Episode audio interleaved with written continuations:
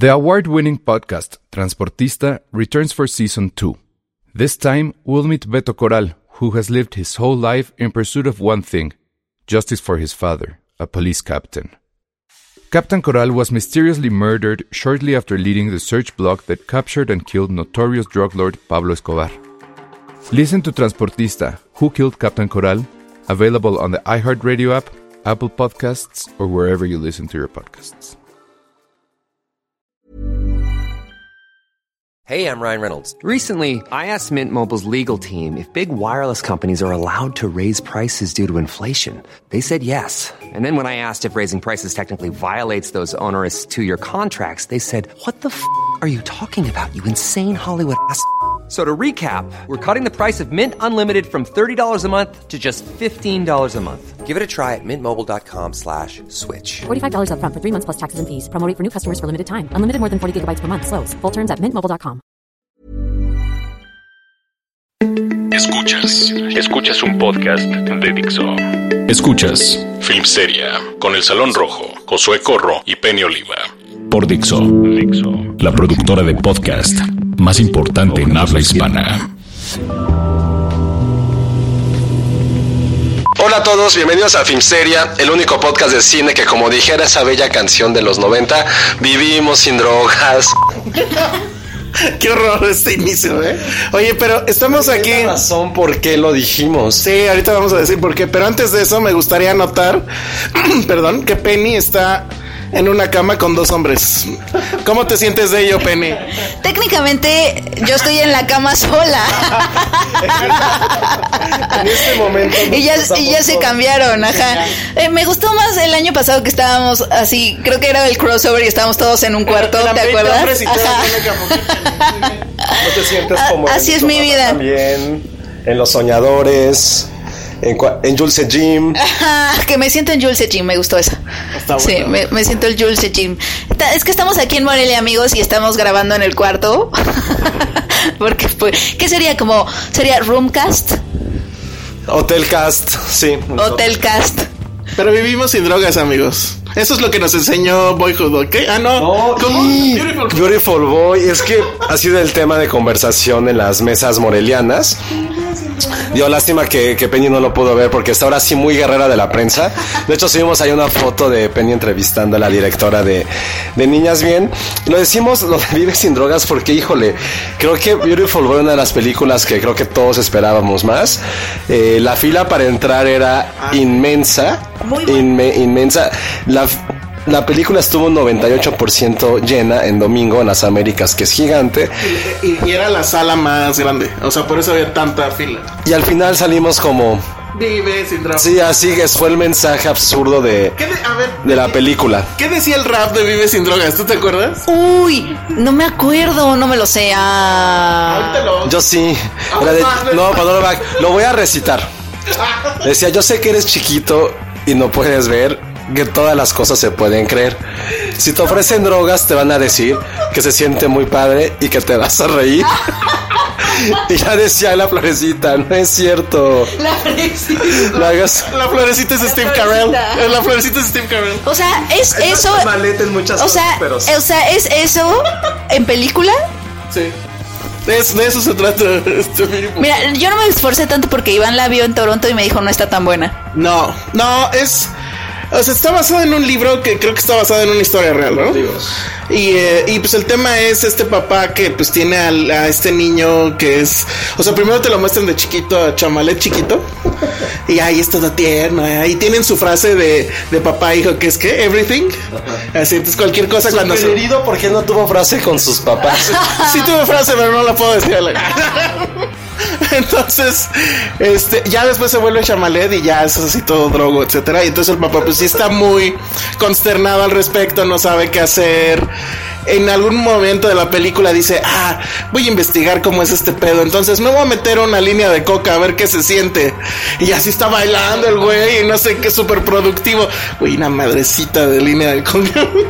Pero aparte lo más cagado es que es como una historia que la podrías ver, bueno, antes. ¿Se acuerdan cuando estábamos niños? No sé si les tocó a ustedes. Que había una caricatura que hacían como un crossover de todas las, todos los personajes animados. Salía Box Bunny con Mickey Mouse, salía Alf, que era una sobre la drogadicción. Nunca lo vio en la escuela. Sé que alguno de ustedes que me escucha la vio. Que era una caricatura que salían muchísimos personajes. No, más bien, ¿estabas en drogas? Era un pequeño Chalamet. Y eso lo digo porque es que es una película que puedes, que me imagino perfecto. Así las escuelas católicas poniendo esta película a las 12 del día. Digo, a mí me tocó que, ya- que llegabas el carrito y ponías el VHS, lo siento, no- crecí en los 90.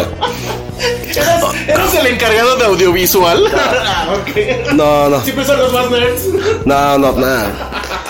Pero ya se imagino poniéndole a las dos en la proyección desde la computadora, viendo esta película y que todos los chistes secundarios así de no mames, no hay que usar drogas. Porque aparte hay una parte, hay una, hay un momento súper tramposo de la película, muy cagado como lo quieran ver, de que este niño como a los 12 años se viste diferente. Se viste como con playeras de bandas de rock, escucha mucho rock y por eso parece que empieza a irse hacia el lado oscuro. Padres, si sus hijos empiezan a escuchar a Nirvana, según esta película, ya valieron madre. Pero eso sí es muy noventero, ¿no? es súper noventero. Pero además, bueno, eso por un lado, ¿no? Y por otro lado, la forma en que dirige este cabrón que ni sé quién es.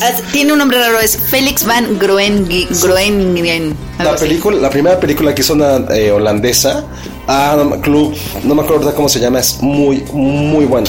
Yo por eso cuando me enteré que era él, dije, güey, esa película este, holandesa es increíblemente buena. No me acuerdo el nombre, lo voy a buscar. Y a mí me daba mucha fe, pero sí, lo que hace ahorita sí está... Es que es una feria de montajes. O sea, todo lo resuelve con montajes. O sea, fácil hay, ¿qué? 15 montajes, 20 montajes y todos con una rolita. O sea, el soundtrack está bueno. Trae Nirvana. Pero en serio es una tomadura de pelo cabrón. Ahora, sí los van a nominar, según yo. ¿eh? Me siento, me siento triste por Steve Carell, que eh, siento que lo intenta un buen en estas películas, ¿no? Y él me cae muy bien y siento que es buen actor. Y siento que lleva años así de den un Oscar. Lo que le sobre. por favor. Y este año podría haber sido su año porque no está particular. En, en actor, este está fuerte, no, ¿sí? Es que tampoco hemos, hemos visto nada, pero creo que a lo mejor cuando se estrene la película será tema de discusión que nosotros lo platicamos de regreso, de que el maldito Timothy sí es como la próxima gran estrella de la siguiente década. O sea, ese güey va a tomar el lugar que en su momento tuvo Tom Cruise, Brad Pitt, y Leonardo DiCaprio. Y no hablamos directamente porque el güey sea atractivo, que sí se escuchaban muchos suspiros de todos los sexos en la ¿Cómo dijiste que era? el Shamalet Fest. Sí, muchos close-ups, todo perfecto. Incluso drogadicto. Yo creo que si decías, vas, Timothy, sí, no hay pedo. Pero creo que sí va a ser la próxima gran estrella. siendo- O sea, ahorita ya es. No fue como un One Hit Wonder a través de lo que hizo el año pasado con Call Me By Your Name, ni con Lady Bird, sí es como la próxima gran estrella. Y está padre que lo estemos viendo cómo va surgiendo, ¿no? Como en su momento hace 20 años pasó con DiCaprio, porque no existe otra gran estrella en ese. como lo es él. Pero sí lo hace bien en esta película. Sí. La neta, los dos lo hacen muy cabrón. Creo que un poquito por encima a Timothy, porque pues la explota mucho más. Pero los dos lo hacen increíble. Y creo que a Steve Carell le deben algo desde Foxcatcher. Sí. En Foxcatcher una rifadez de actuación que no ha sido fácil olvidar. Eh, Pero aparte le tocó un año muy difícil. Este estaba en la, en la categoría, estaba como muy competido. Y este era su año, porque no está tan competitivo. Bueno, al menos yo no siento la temporada de premios tan cantada, ¿sabes? Desde un principio, en esas, en esas este categorías. Bueno, de hecho ninguna, está No, como a muy ver, cantada. La bronca es que ninguno es, ninguno es de reparto si lo piensas. O sea, los dos están casi Sí. todo el tiempo. No sabías quién decir quién, ver, es, de- a ver, ¿a quién es protagonista y quién es de reparto. No me refiero al nombre del cartel, sino por la actuación que dan los dos. O sea, Aunque creo que sí, eh, o sea, sí está más complicada la actuación de Chamalet porque sí hay un cambio. Sí. O sea, está cuando es cínico de que anda ya robándole dinero hasta el hermanito para ir a comprar droga, a cuando ya está desesperado, a cuando va empezando. O sea, sí hay un rango muy cabrón de ese güey. Y eh, este Carell pues siempre es el papá amoroso, bla, bla, bla. O sea, hay menos rango, pero lo hace muy, muy, muy bien. La verdad es que sí, Chamalet se lo tendría que... Tendría que estar nominado otra vez. Me cae muy mal ese cabrón, pero bueno. Yo creo que sí lo van a nominar. ¿Te cae mal por qué? Por lo de Woody Allen, Ah, yes. ya. La verdad, sí. ya pero bueno. Penny, ya que estaba carrera de la prensa, ¿qué ha sido lo que te ha sorprendido a nivel guerrera de la prensa en esta año? Son entrevista que hayas dicho. Uy. Ah, bueno, Penny entrevistó a. Ajá. Ash, A the man himself.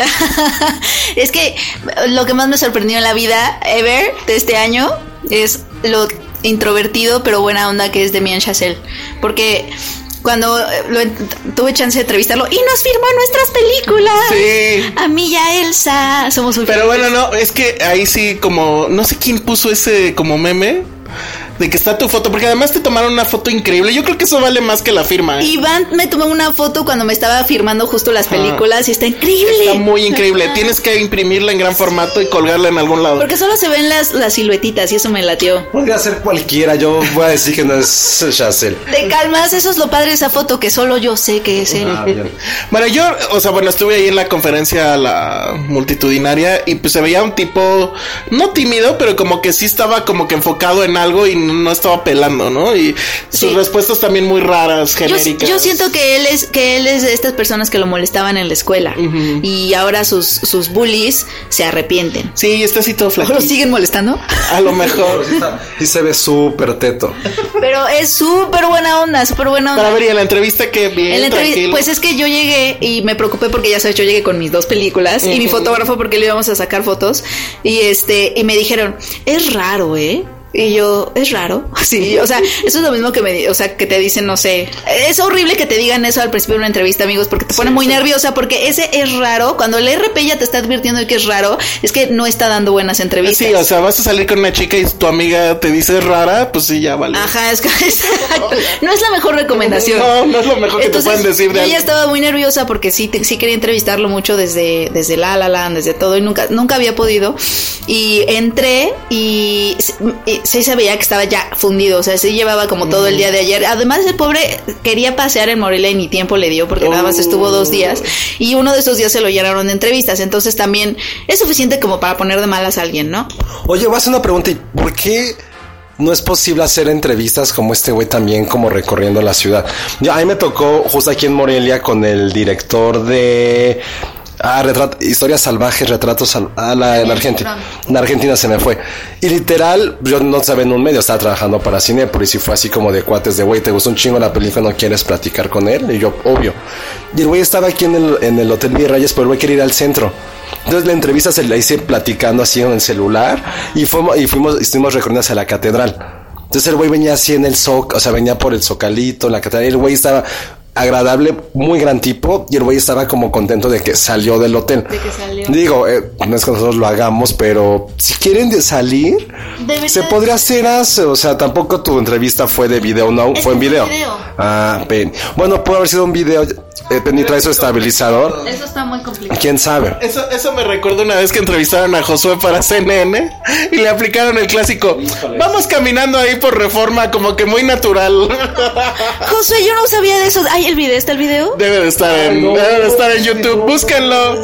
¿Era de qué? ¿De qué te entrevistaron? De los nobles. Busquen CNN, los nobles Josué Corro. No manches, sí lo voy a ver, porque yo no sabía que ese material invaluable estaba por ahí en internet, en la internet. En la internet. Pero sí, no, estuvo bien buena onda. Yo cuando entré, eh, sí se veía cansado, pero entonces no, no me pude, ya sabes, este, tú quieres ser profesional y así, y no pude evitarlo y mientras nos ponían los micrófonos y todo, sí le dije, amo tu trabajo, y entonces ya se rió, pero creo que eso me sirvió mucho porque estaba, estaba, se veía cansado y cuando le dije eso, se rió porque sí se lo dije así medio de contrabando, amo tu trabajo, ya sabes. Antes de que vengan y nos entonces se rió y como que se alivianó. Y la verdad la entrevista estuvo bien padre, me gustó. Oye. Penny, te dije que te trajeras tus funcos. No, es que miren, les vamos a contar. Él me dijo que me trajera lo- los Funcos y yo dije, Porque no. bueno, Penny le regalamos, a quien no sepa, que a quien se perdió ese capítulo, le regalamos los funcos de La La Land, Y que los son, amo. que son ellos dos. Pero yo dije, no, es que ¿dónde me los va a firmar? Y dije, mejor me llevo mi película. Pero al final, por idiota, se me olvidó la película. Y A mí también, también. Elsa. Y ahí nos tienen Elsa comprando películas en Mix Up. Nos gastamos un varo. Nos gastamos, me gasté mis viáticos en película. Aparte una película que ya tengo. Pero lo valió porque nos la firmó bien buena onda. Así, sí, me acerqué así de, usualmente no pido una, no pido firmas, ya sabes, Ah, en el Penny. photoshoot. Y yo usualmente no pido firmas y se volvió a reír. Es que yo creo que se rió. O sea, él es awkward y creo que yo era más awkward que él y entonces creo que eso le daba risa. Fue una batalla de nerds, amigos. Acá. Yo creo que yo me hubiera odiado. A mí me hubiera odiado. No, ¿Por qué le hubieras dicho? Es que no hubiera llegado así de la No hubiera sido así como. Bien, ¿eh? Sí. Así por tu puta película corté con mucha gente. ¡Ay, no! Eso hubiera estado increíble. A lo mejor ya se iban a beber o algo. Sí, me ha dicho, güey, vamos Tengo, a tengo la ligera sospecha que él no bebe. Como Penny. Yo no creo que no beba. Yo digo, yo creo que no bebe. Híjole, eso está muy mal. Es que sí se ve como un Yo desconfío de los que no beben. Como un sano. Yo sí bebía hasta mis piedras. ya, con Eso se piedras- escuchó muy mal, pero. ya con piedras está muy difícil beber, amigos. Sí. Pero, Aquí la pero abuelita tiene piedras. yo creo que Chacel no bebe. Es que yo sí creo que es como un chavito así introvertido y así. Pero bueno, eso ha sido el máximo, ¿no? De lo que has hecho Sí. en este Morelia. Los toda la gente que entrevistó llorando, ¿no? Así. Ah, sí he entrevistado a varios. No, Alejandra Márquez Abela, que es una gran directora, también me gusta mucho hablar con ella. Ah, ahorita vamos a hablar de esa película y de la mejor película que hemos visto, bueno, que yo he visto En, la esta competencia- edición. Ah, Pero museo no te gustó? Sí, pero ya la había visto, ya está muy vista. Hay que hablar de museo en el próximo bloque porque sí estrena. Ay, se estrena. Bueno, entonces haremos eso en el siguiente corto. Esto es Dixo.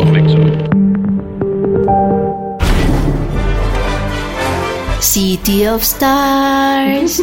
La la la la la la. Imagínate que llegas así con Chacel, sin decirle nada, nada más. Yo "Sí, siempre tío", me- te, acercas despacito así. Después de una entrevista tengo este hábito mental de imaginarme las cosas creepy que podrías hacer y que podría asustar al entrevistado. No sé por qué hago eso, es, ya, ya es tradición en mi mente. Entonces me, sí me imaginé así tocándole a la ventana de su cuarto, así de City of Stars, la la la la la la la. Igual así, usualmente no hago esto, Chacel, pero Pero es que tu película me marcó. Bueno, a ver, entonces hablemos de museo porque ya se estrena este fin de semana al fin. Llega antes a los cines que a YouTube. Sí va a estar en YouTube, ¿no? Eventualmente. ay, no lo sé, esa es una buena pregunta. Va a llegar primero al pirata que a YouTube, pero bueno, ya ni modo. No lo sé, pero vayan a ver al cine. A mí sí me gustó. Sí, a mí también, a José también, pero ahorita no puedo hablar porque creo que nos está tomando video. Este. Ay, subes la paz. Yo vengo con tanta, o sea, Saluda, porque así. Perdónenme, es que es el festival. Sí, ya, ya, me acomodé mejor. Bueno, a ver, Y este. los dos así. Ajá, sí. Salió pésimo. Bueno, a ver, este museo, Ruiz Palacios, Güeros, pues está bien, ¿no? Está muy bien, yo creo que, yo sí creo, la verdad, que Alonso Ruiz Palacios es uno de los mejores directores que tenemos trabajando ahorita. O sea, sí creo que, o sea, y, y la primera, o sea, su ópera prima Güeros, este, sí es su ópera prima, ¿no? Sí, me voló la cabeza. Fue como, wow, qué increíble, pero luego te queda el, ¿podrá sostener, podrá sostenerlo o fue el, su One Hit Wonder o no sé? Ahí, ahí como que se divide, hay opiniones, ¿no? La verdad es que yo cuando la primera vez que la vi, eh, sí dije, o sea, mi primer pensamiento fue ese, sí lo mantiene, sí hay un autor, porque sus temas se repiten. Pero sí creo que Güero sigue siendo todavía pues, su mejor película. Esta tiene más broncas que las que tendría mm, eventualmente Güeros. Y creo que es un fenómeno que no había ocurrido en los últimos 15 años, quizás desde que conocimos a Fernando Imke, un director joven, más allá de que si tiene, más allá de la edad, sino joven, me refiero a su carrera, que son las películas que quieres ver y que sabes qué estilo va a encontrar. Creo que cuando empezamos a ver las películas de Imke era como, sabías, sabías a lo que ibas y había un autor. Creo que con Ruiz Palacios ya es un fenómeno que ha vuelto a llegar y que creo que con ambos, porque alguien puede decir que lo mismo pasa con Regadas, que lo mismo pasa con Amat, que sí es cierto, pero y eso no es despectivo, son directores festivaleros.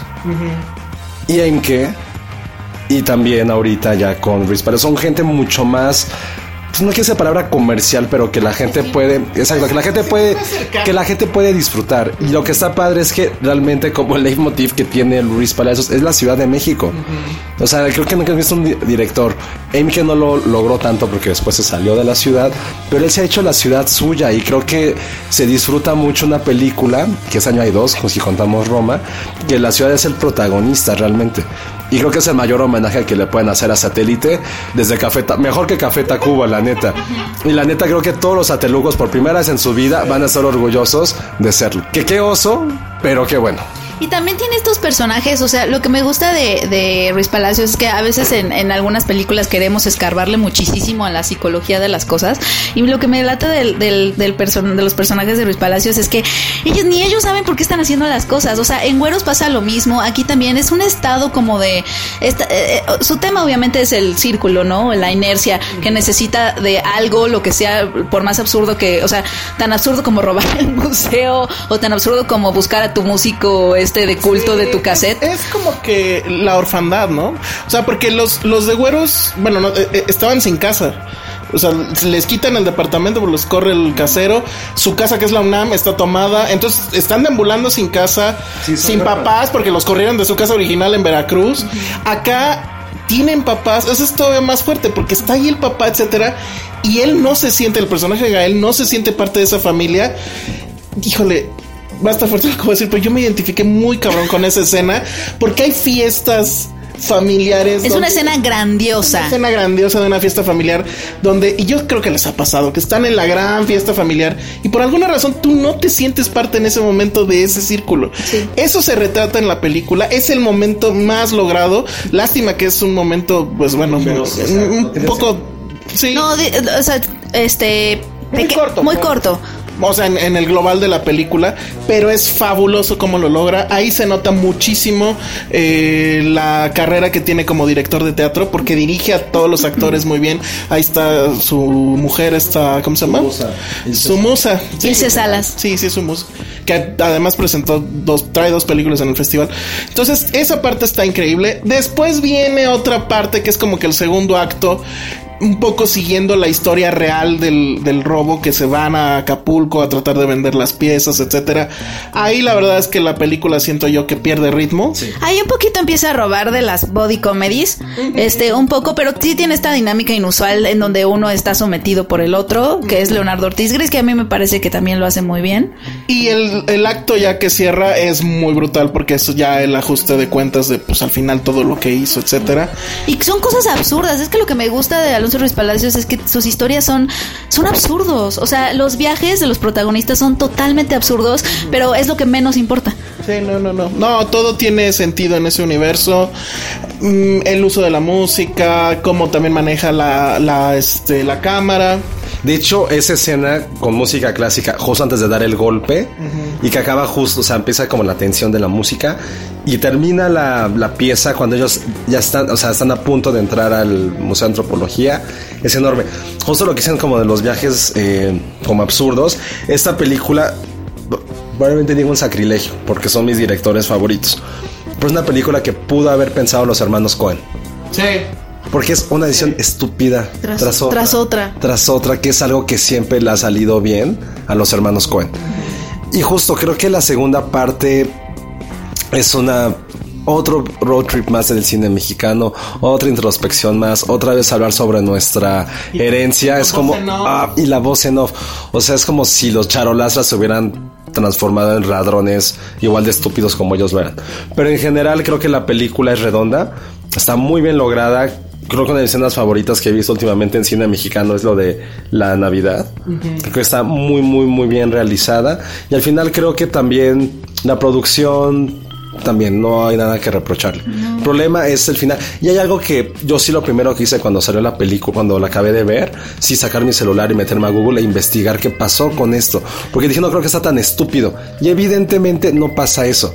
Pero La película es parte de eso, es completamente. Que también tiene su absurdo la historia original, porque sí hubo una vedette involucrada llamada la princesa Yamal, por alguna razón. Bellas de noche. Salió en Bellas de Noche, que de hecho el, el productor andaba, creo que estaba metido en ambos proyectos, no sé. Y este, o sea, sí hay muchas cosas absurdas desde el momento en el que eran chavos a los que no les faltaba nada, y eso sí es cierto, y que nunca nadie entendió por qué hicieron eso, ¿no? Y que además no se esperaba de ellos tal atraco, porque si fue el más grande que había sufrido el museo, no sé Eh, qué. Fue, fue robo del siglo, 110 piezas. Se recuperó.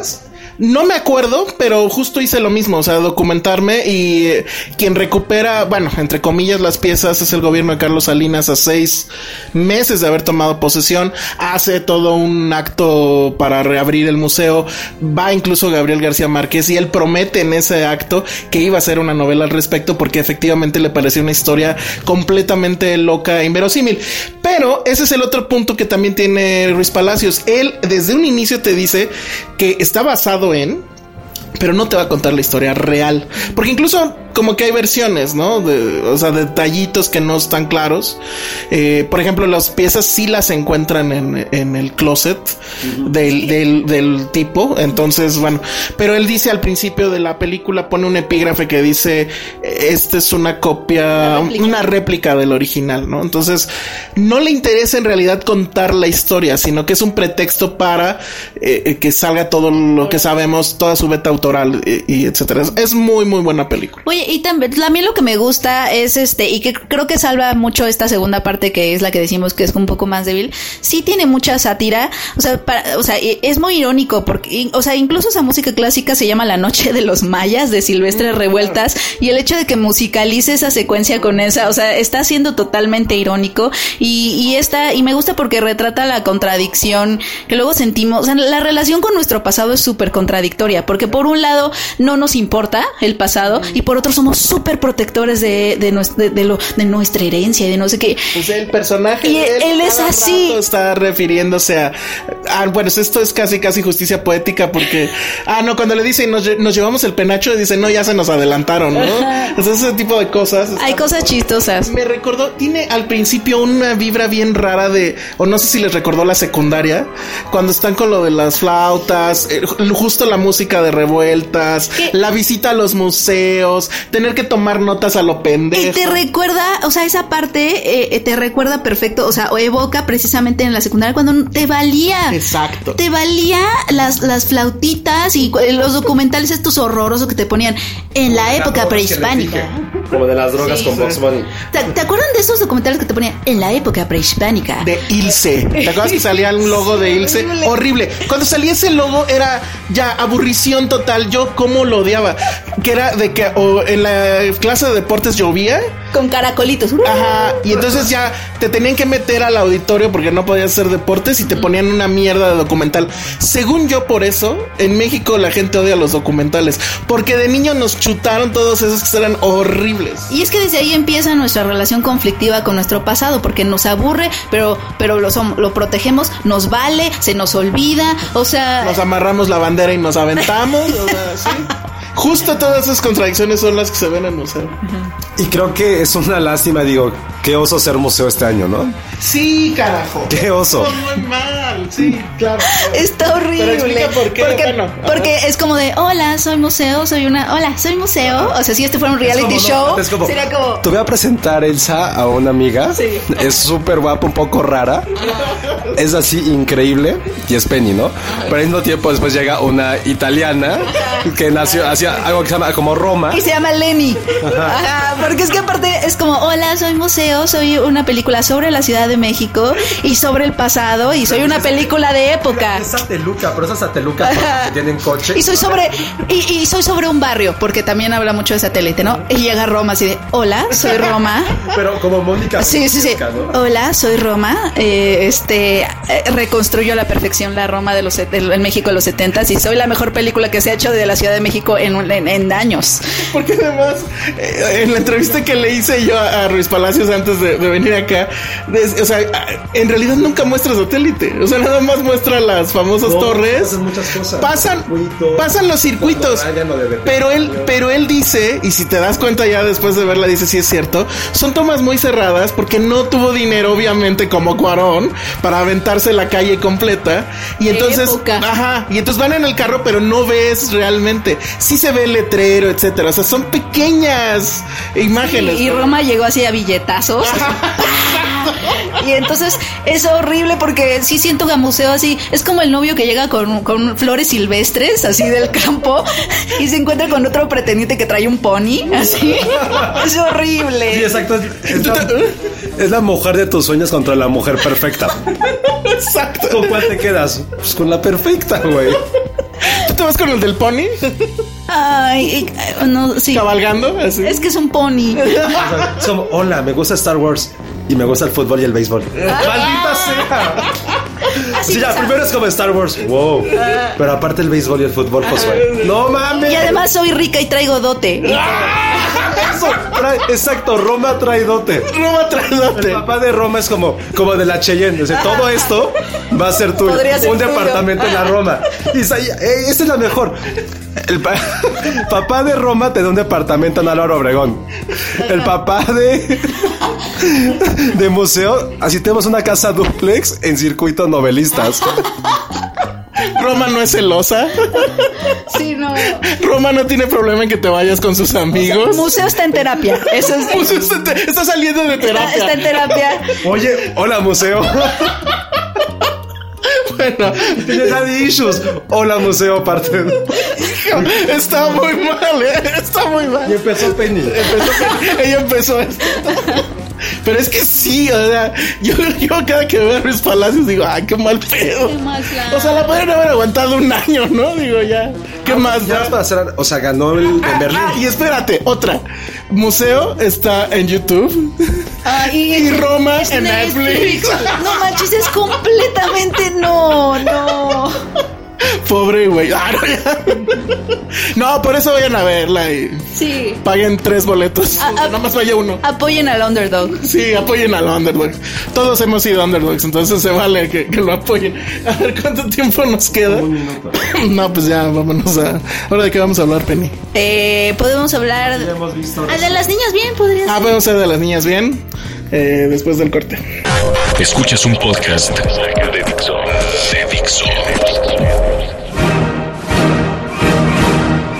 Estamos de regreso aquí en Finsteria y vamos a hablar de otra película. La- para mí es la mejor que he visto, digo, apenas es martes, pero este, y empezó esto el sábado, el, El domingo, sábado. el, el domingo Pero es técnicamente. que eso pasa en Morelia. Piensas que llevas 10 días, Sí. llevas 3. Ahorita se adelantó mucho, bueno, se retrasó todo. Está raro el festival este Está raro. Pero bueno, Vox Lux, que yo no daba un quinto, de un tal Brady Corbett, que tampoco conocía. Bueno, no sabía que él sí lo conocía. Es el.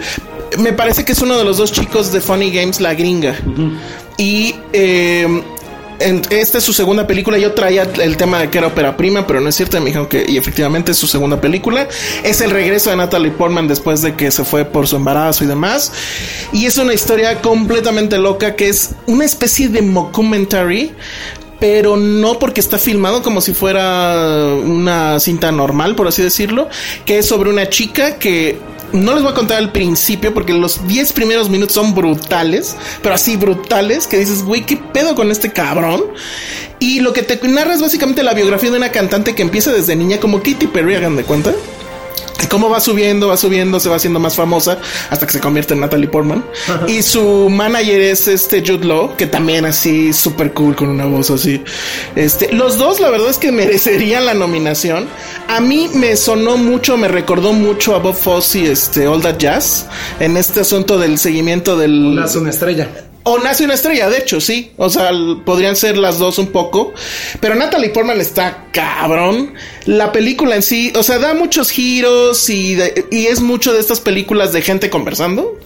Pero sí hay una fuerza narrativa de este cabrón que no sé cuántos años tendrá. Digo, igual ahorita ya está más grande, pero eh, la verdad sí fue una gran sorpresa. O sea, de, de todo lo que he visto, esta es la que más me ha sorprendido, la que más me ha gustado. La música la hace esta mujer de la peluca, ¿cómo se llama? ¿Sia? Sí, sí, ya. Ah. Que El nos- chandelier. Ándale, esa. Sí, es muy Sí, a mí buena. también me gusta mucho. Y ojalá lo hubieran puesto ayer porque la fiesta estuvo horrible. Y este, muy, muy, muy, muy bien. Sale también la chica, creo que salía en The Secret of. uh, no, no sé qué Sacred Deer, la de Yorgos Lantimos, la hija. Ella es como que la Natalie Portman chiquita. Este, pero es en serio muy, muy, muy buena. Creo que el único problema es que el golpe inicial es tan fuerte que no logra nivelarlo después. O sea, no hay otro momento tan fuerte en ese sentido. Pero cuando ya sale Natalie Portman, que de hecho, pues sí se tarda un poquito en salir, este, como que vuelve a agarrar ese ritmo, etcétera. Me sorprendió muchísimo. Yo la verdad iba nada más por el morbo y resulta que este güey sí sabe, sí sabe hacer cine. Órale, ese se me antojaba mucho. De hecho, le iba a ver hoy, pero no voy a poder. como siempre. Porque justo, justo me pusieron un photoshoot a esa hora. Ay, mándalos al diablo. Y yo tenía esperanza Ah, de que fuera, México. de que fuera antes. Ah. Hubiera sido, Josué. Yo creo que hubiera sido muy fan porque sale Natalie Portman. Ya sé, pero digo, tampoco va muy poquitos días, yo ya me voy en unas horas, pero creo que lo mejor del festival no se supo nivelar por la presencia de talento. O sea, por ejemplo, Cold War la vas a ver tú. Generalmente siempre ponen las películas durante todo el festival. Y ha sido un festival, es mi particular punto de vista, que no me ha sorprendido en absoluto ninguna película que he visto. y he visto unas 10, 10 u 11 y nunca me había pasado eso. Los primeros tres días no haya dicho que no mames esta película. Y generalmente me pasaba. Y ahorita la única que puedo decir, bueno, por ejemplo, antes. No, creo que fue lo que pudo ver Shoplifters. Sí. Ah, yo, yo, yo, yo vi Shoplift. Ah, ¿te gustó? Sí. Ah, tu cara dice otra cosa, Penny. No, sí me gustó. O sea, él, o sea, eh, no siento que es la mejor de Coreda. Ese es el asunto. Es que plano. no, es que, por ejemplo, de tal padre tal hijo, Sí, claro. es una joya. mismo actor. Ajá, es el mismo actor y todo. Entonces, siento que más bien él se ha puesto una vara muy alta. Creo que es lo que le está pasando. Pero Shoplifter sí me gustó, me dejó como Pero unas reflexiones. Si sí hubieran dejado a Roma entrar a Cannes, ¿quién ganaba? ¿Shoplifters o Roma? Yo creo que Roma. Mi problema con Shoplifters que es una película que no merece una, o sea, es la palma de oro. Supone que es la película más grande del año, o sea, por encima de la del Oscar que los otros tres festivales. Y la verdad, en la mañana me puse a ver las demás que han ganado los últimos, en esta, en este siglo por lo menos, es por mucho, mucho, mucho la más floja. Porque sí, creo que todos hemos podido ver estas 18 películas. Y siempre a Morelia la hemos podido ver en los últimos 15 años. Esta para mí es, es una película para mí que no tiene alma, siempre está así.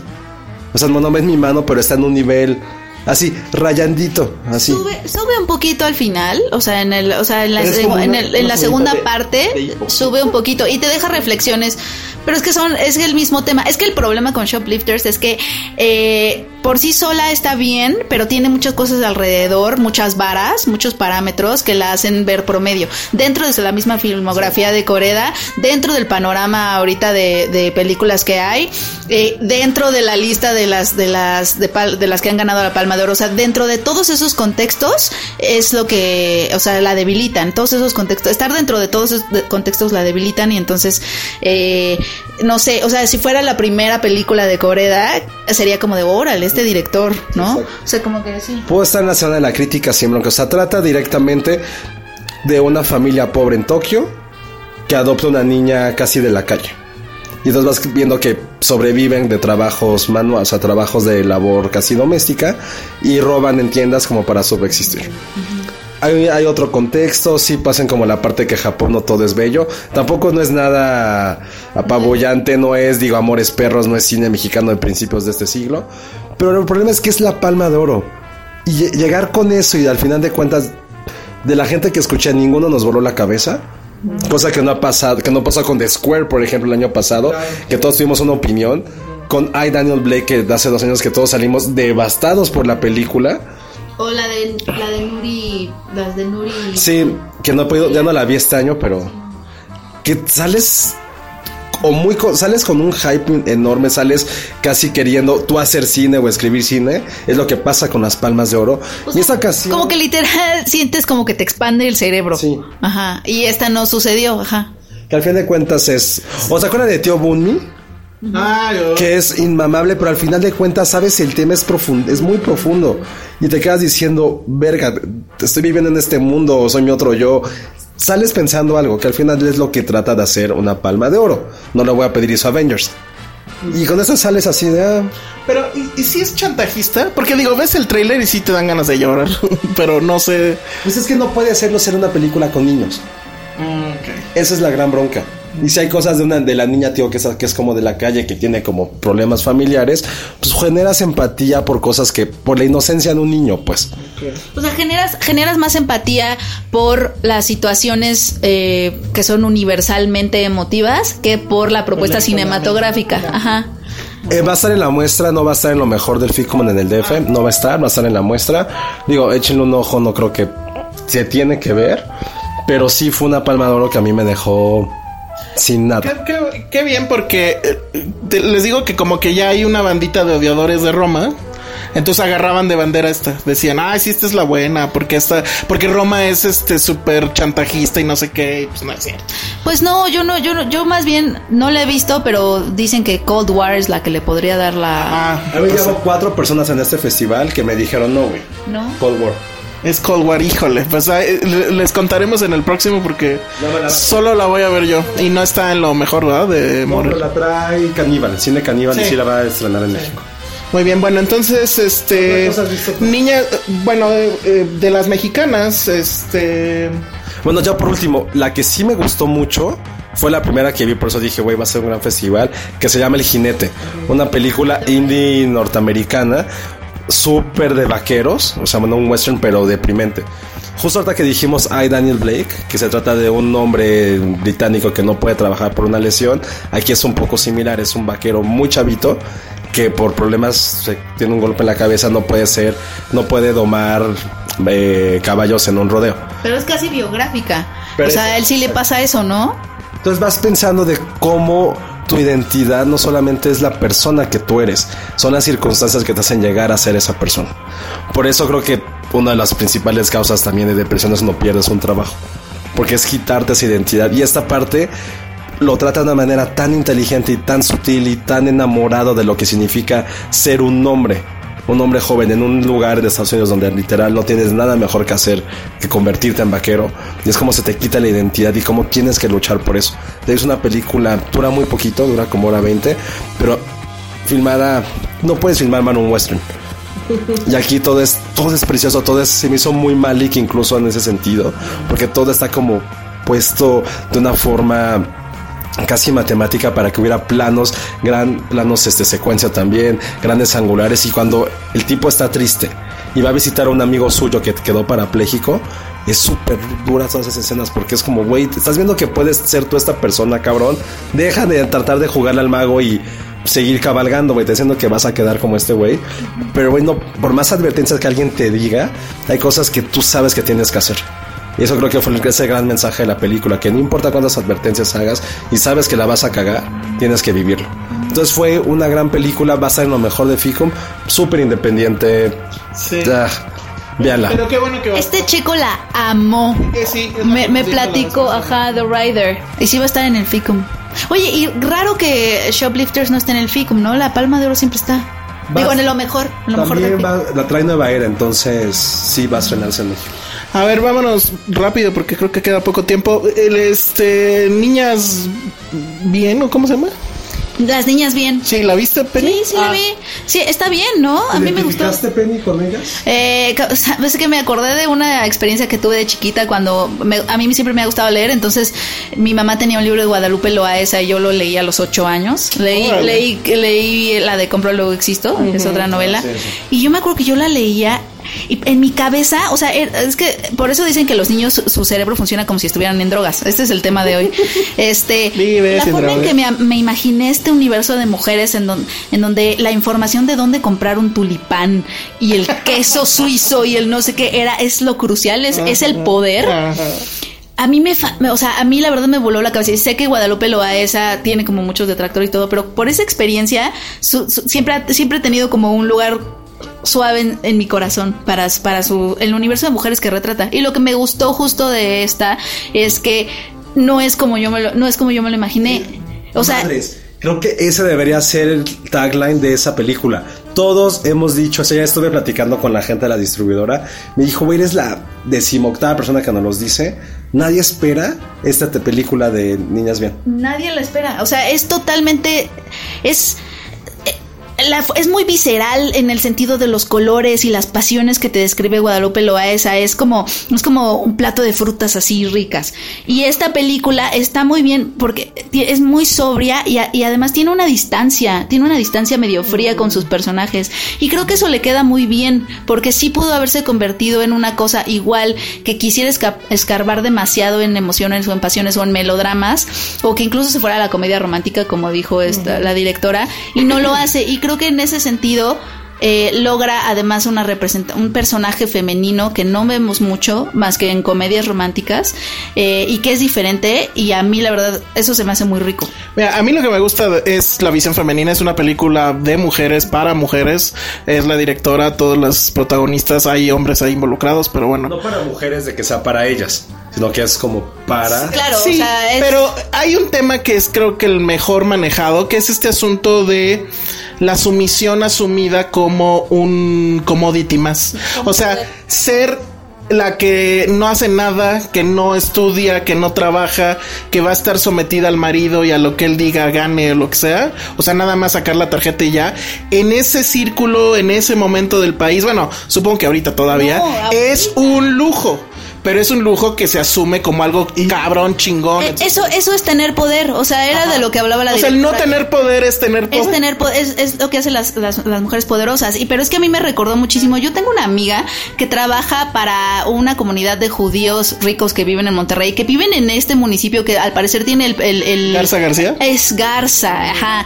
Y e- ella le- les trabaja porque ahorita hay un trámite muy aspiracional y me, me recuerda perfecto esta película, muy aspiracional en donde eh, España está reconociendo, te está dando la nacionalidad española si eres si pruebas que eres judío sefardí, es decir, que tienes una que tienes una herencia de que te exiliaron, etcétera, etcétera. Entonces, eso se ha convertido en esa comunidad un signo de un símbolo de estatus. Entonces, toda esa comunidad está haciendo ese trámite porque además es carísimo y está dirigida nada más a gente rica porque España lo que quiere es judíos ricos en su país. Entonces, ella me platica unas cosas como de que le hablan los esposos y los esposos así de todos así de, "Oye, Charbelí, es que quiero ver lo del trámite" y escuchas a la esposa atrás, "Pregúntale que para cuándo." Pregúntale que si puedo llevar esto. Ándale, pregúntale. O sea, que, que ella puede escuchar a las esposas que le están, di- les están, o sea, son estos hombres que sí están un poco haciendo lo que ellas dicen, pero él es el que, él es el que está moviendo Claro, los hilos, claro, porque claro. ella, ella no sabe, ella pobrecita, ella yo no, yo no puedo hablar. Como dicen en la película, ¿por Ándale, qué no mejor nos abstraemos de la plática? Ajá, Y- exacto. Ándale, háblale, háblale tú. Eso a mí me parece que es lo mejor de la película. Ilse Salas está increíble. O sea, la verdad es que no lo ves venir. Es que todos están, todos, no hay, ningún, no hay ninguna mala actuación.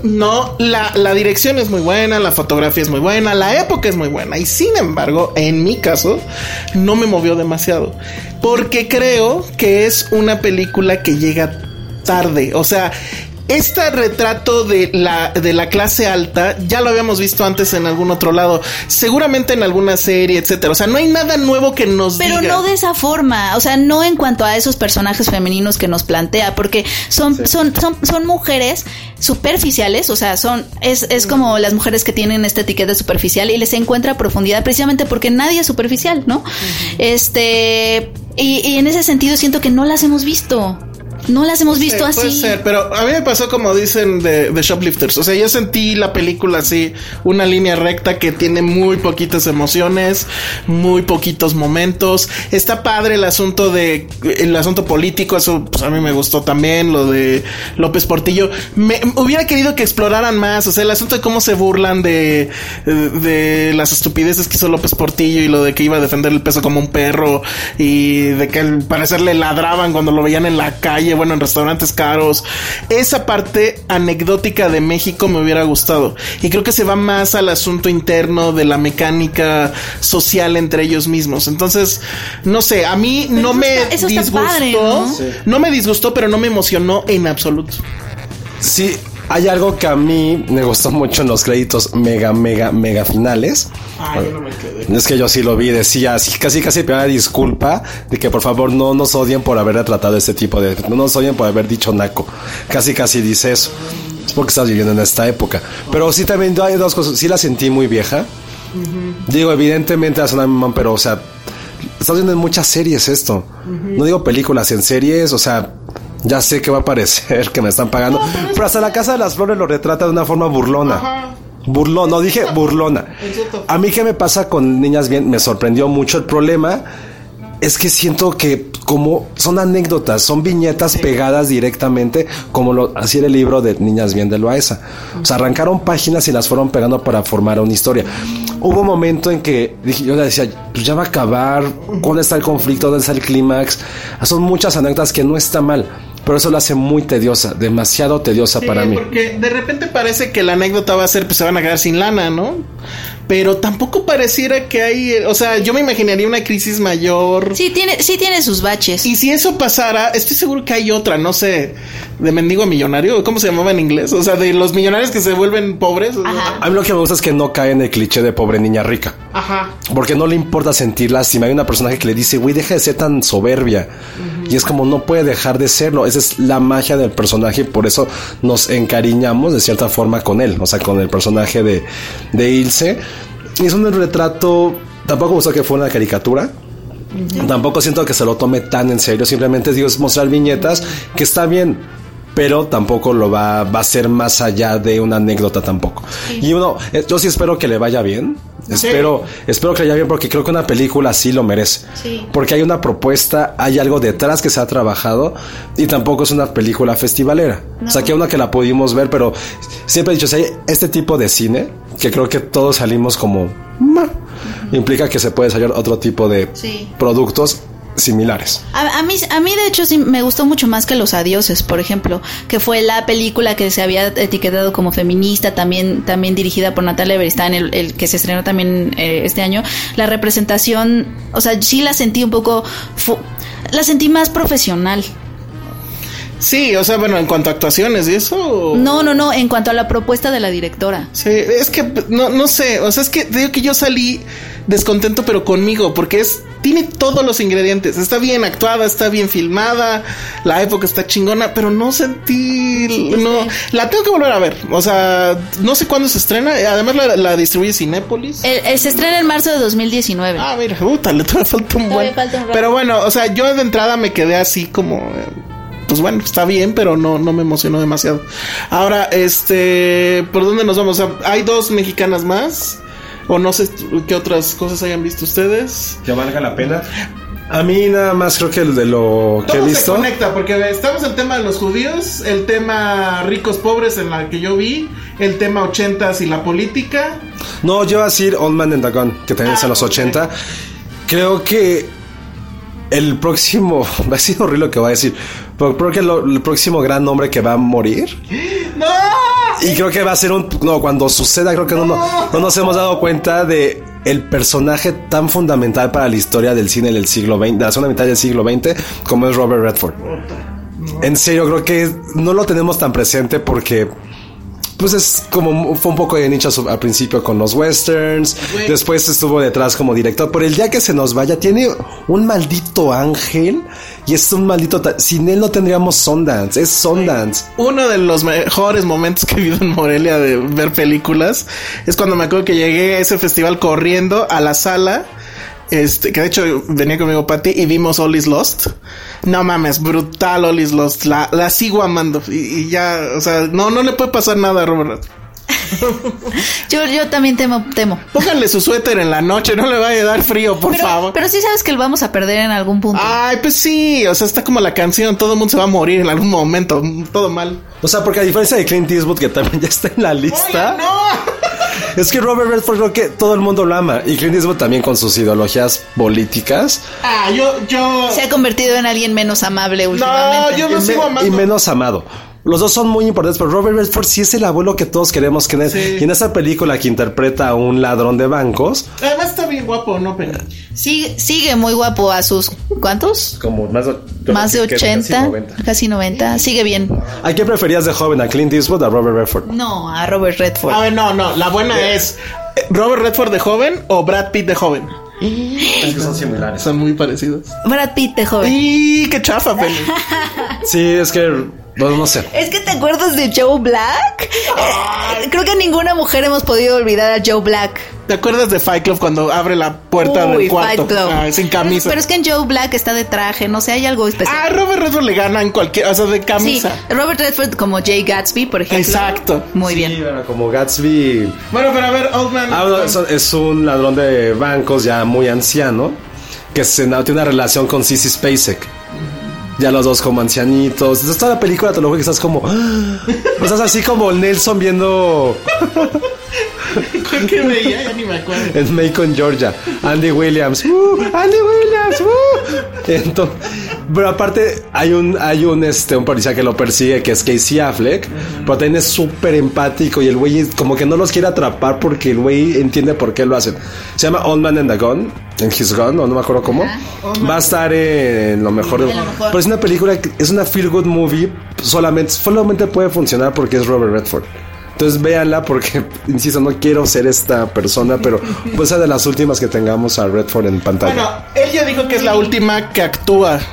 No necesariamente la última que él podría dirigir. Pero, eh, ¿qué no? ¿Ya se había retirado el año pasado? Creo que se había dicho, pero pues. Había bueno. dicho, porque salió en Creo que con Avengers, ¿no? Salió en Pete's Dragon y había dicho que ya estaba. Y luego en Avengers creo que también había dicho lo mismo. Bueno, pues. Pero insisto, disfrutémoslo mientras podamos. Pónganle su suéter en la noche porque. A ver, este. Otro que me gustó mucho que es. Ya nos superpasamos, ¿verdad? ¿Cuánto nos queda para que sea la hora? ¿Quién sabe? Bueno, no sé. Ahorita chécalo. Como cinco minutos. Cinco minutos, a ver rápido, nada más, de la, de la competencia, porque creo que la competencia nacional está muy bien. O sea, no he visto una sola película que diga es un asco. ¿Tú viste Leona Penny? Yo no, Leona no la, no la vi y tampoco vi Asfixia, que fue hoy, pero vi la de Antes del Olvido y también estaba bien, de Kenia Márquez. De que va rápido. Eh, Antes del Olvido es la historia de esta vecindad. Está basada en un evento este real que es que en los años 20 muchos vecinos del centro histórico se, se organizaron para que no los desalojaran 200 vecindades porque querían poner cosas, ¿no? Querían poner una plaza, etcétera. Y gracias a eso conocemos tenemos el centro histórico como lo conocemos ahorita. Entonces ella lo que hace es trasladar esa anécdota a la, a la, a la modernidad y entonces presenta a esta vecindad que se organiza en comunidad este y también en tres generaciones y jóvenes, adultos, viejos, para que no los desalojen y se, se como, como que resisten, se atrincheran, este, está, la verdad es que está bien, o sea, al principio está un poquito floja porque no sabes qué está pasando o hacia dónde va, pero te va metiendo a la comunidad de la vecindad y si vives en una unidad habitacional te puedes sentir un poquito identificado, poquito, porque obviamente las dinámicas de las vecindades son diferentes, las dinámicas sociales, pero si vives en una unidad, un- una unidad habitacional puedes reconocer perfecto como estos momentos donde, eh, pues, te- cómo te relacionas con tus vecinos. Ok. Leona ya la habíamos comentado la vez pasada. Lo único que quiero anotar, quiero lo único que quiero anotar es que efectivamente yo había visto otro corte y este corte le quedó mucho mejor porque incluso gente que la iba a ver, yo les decía que era mala idea que fuera la primera porque yo recordaba que era una película lenta y no, aquí sí se ve que ya le aplicó ritmo en, en la edición y pues bueno, la historia de esta mujer que es Nain, ¿cómo se llama? Este Norvind. La hermana de La hermana de Tessa, hija de Nailea, que está guapísima y se ve increíble en la película. Es una chica de familia judía de estos así ortodoxos, rígidos, etcétera, y que no le dan chance de que ande con un chavo que no es judío, pero le avientan así como que en bola, o sea, en algún momento citan al rabino para que hable con ella, que cómo es posible, traen a un tipo que se siente así como que el evangelizador del pedo, que siempre que hay una chica de la comunidad que se quiere salir del redil, los traiga de regreso, etcétera. Y, bueno, y después toda la serie de malas citas que tiene con judíos. Eh, eh, de- incluso hay momentos que sí son así como de risa, a lo mejor involuntaria, pero me gustó mucho cómo quedó al final la película y pues bueno, esa es una de las sorpresas. A ver quién ganará. Quién sabe, yo creo que ahí debería ganar algo, no sé qué. Ojalá se lo den a ella algo, de actriz, no sé.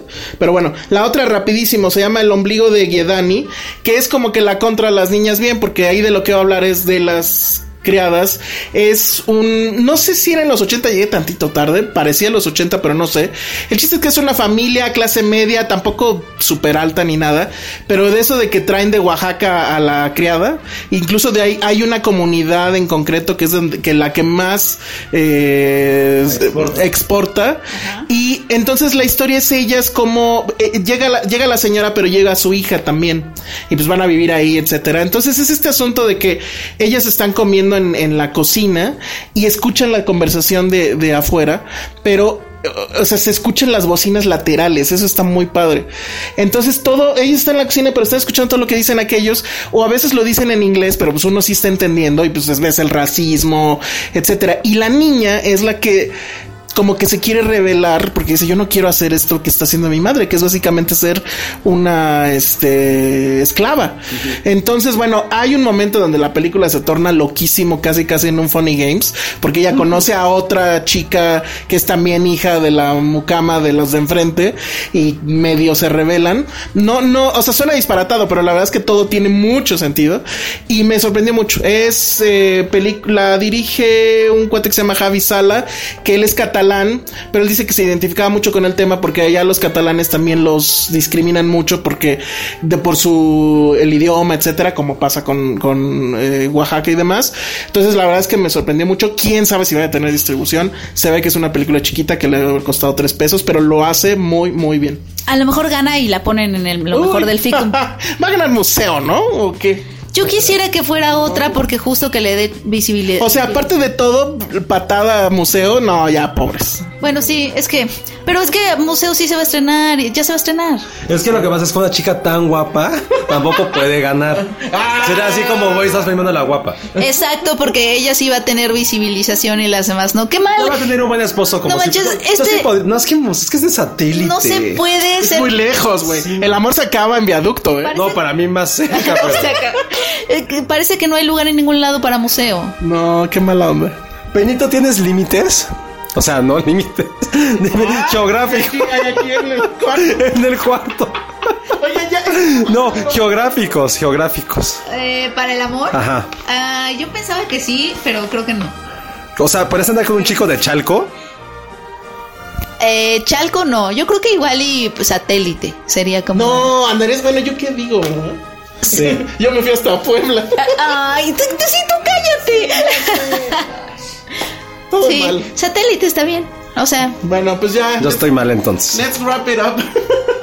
Oye, este, nada más al aire, Penny, Lulu Petit te mandó este paquete, pero no sabemos qué tenga. oye, pero. ¿Tú qué crees que tenga? Es el mismo que, que me dijo que lo fuera a recoger al Sí, pero, ajá. Ah, entonces ya no tengo que ir. No, aquí está. pero tú qué crees que sea? No lo sé, pero qué emoción. Muy bien, bueno. Entonces, ¿Vas a hacer el unboxing? Seguro es este, ¿no? Sí, seguro es Ah, ok, ok. Bueno, muchas gracias a Lulu Petit, muchas gracias a este la gente que se ha detenido a saludarnos este en las funciones. Muchas gracias, Lulu. Justo en justo en una hora iba a ir, pero entonces tú fuiste, gracias. Sí, es que bueno, no te cuento qué pasó. Adrián que nos... Adrián que le, se tomó foto con Penny. A mí me persiguió por la plaza y me espanté cuando me habló. y tú lo viste después. Yo lo vi después en una función. Ah, hubo ayer también una chica que de a lo lejos me gritó salón y pues yo nada más saludé, pero bueno. Entonces, este, pues muchas te gracias. grita en salón. Está padre. O que me digan Elsa, está padre. Pero bueno, esto ya duró muchísimo. Espero que allá en la cabina Vero, este, no nos estén odiando, pero pues es Morelia y había que hablar de todo esto. Eh, vamos a seguir viendo películas, les vamos a contar en las siguientes emisiones. Y pues mientras tanto, eh, pues ya nos vamos. Redes sociales. Arroba Josué-Bajo Corro. Arroba Penny Oliva. Arroba el Salón Rojo y sigan a Filmsteria en Instagram porque sigo haciendo mis pininos con las stories y todo eso. Las Y no- feas son de él. Ajá, las feas son mías y las guapas son de Josué. Adiós. Dixo presentó con El Salón Rojo, Josué Corro y Penny Oliva. Hey, it's Paige DeSorbo from Giggly Squad. High quality fashion without the price tag. Say hello to Quince. I'm snagging high-end essentials like cozy cashmere sweaters, sleek leather jackets, fine jewelry, and so much more. With Quince being 50 to 80% less than similar brands. And they partner with factories that prioritize safe, ethical, and responsible manufacturing. I love that. Luxury quality within reach. Go to quince.com slash style to get free shipping and 365 day returns on your next order. Quince.com slash style.